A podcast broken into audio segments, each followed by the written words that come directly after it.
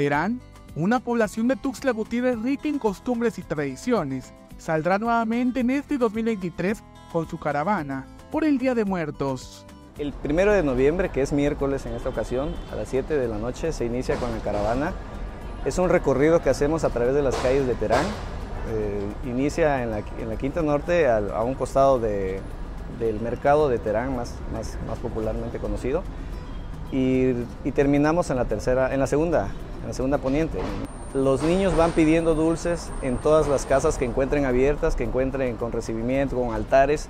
Acá la mayoría de la gente se prepara, abre las puertas de las casas.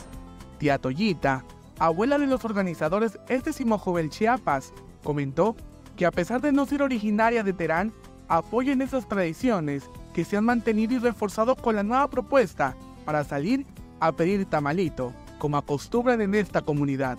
Pedían tamalito, pedían calabacita. Primero decían calabacita tía o tamalito. No dulces como ahora que dan dulces, no, antes era tamales, calabaza, atolagrio si querían dar las gentes. El atolagrio también se utiliza.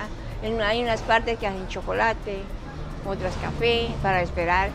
Eh, son nueve mis nietos, entonces les gusta y yo los animo.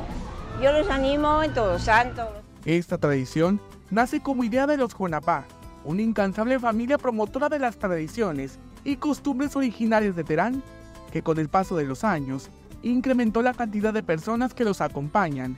En este año se esperan miles. Y empezamos a obtener, a disfrazarnos primero como podíamos, primero maquillándonos, este, nada más con, una tela encima si tú quieres de fantasma, una, una máscara que comprabas por 15 pesos y de pronto nos, nos llamó tanto la atención y llegaban tantos niños a la casa de mi abuelita, de la señora Victoria Jonapá, que dijimos nos vamos a producir mejor para el siguiente año y, ofrecer algo, algo más bonito, algo más vistoso, un altar más grande en la casa de, la abuela.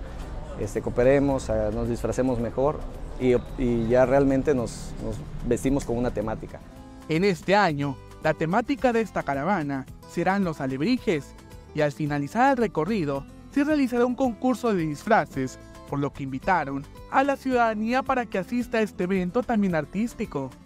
El año pasado llegaron 2.500 personas. Tuvimos 2.500 personas aquí en Terán. Eh, no esperábamos más que a mil, pero yo creo que después del COVID y ya sin, el miedo de la gente empezó a, empezó a buscar este, este Terán. Comienza a las 7 de la noche el recorrido. Aproximadamente a las 9 de la noche estamos en la parada oficial donde vamos a tener tarimas, templetes, música. Hay algo de cultura y bastante de tradición. Alerta Chiapas, Eric Chanomi.